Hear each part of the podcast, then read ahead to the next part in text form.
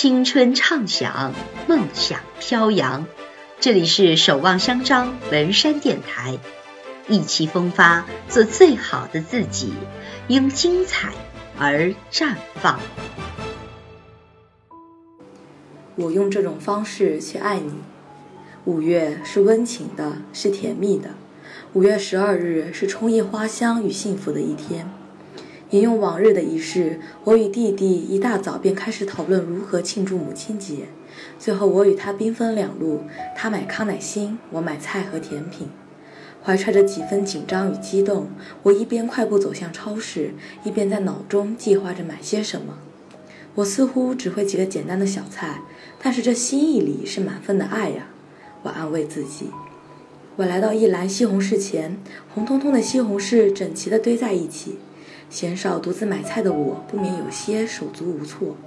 我抓起一个手边的西红柿，轻轻捏一捏，边在手边转动，看它长得十分顺眼，便毫不犹豫收入袋中。手提着分量满满的物品，怀揣着满满的爱，我不禁想象母亲笑靥如花。洗菜、切菜、倒油，这一切都得心应手，但如鞭炮在锅中炸开溅起的油珠，还是让我慌了一下。好在平时操弄这些锅碗的锅碗的次数也不少，也便能镇静从容应付。当色泽光亮的菜摆在洁净的瓷盘里端上桌，母亲的脸在粉嫩的康乃馨旁笑得明艳动人，她的眼里是溢出的幸福与欣慰，她连连发出赞扬与幸福的尾音。其实说来也惭愧。这些微不足道的小事，却能让母亲如此欣慰，可见我平时做的还不够多。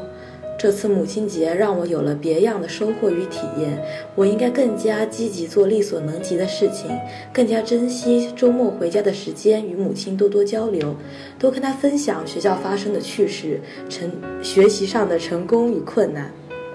表达爱的方式有很多，但在我看来，对父母最好的爱便是陪伴与成长。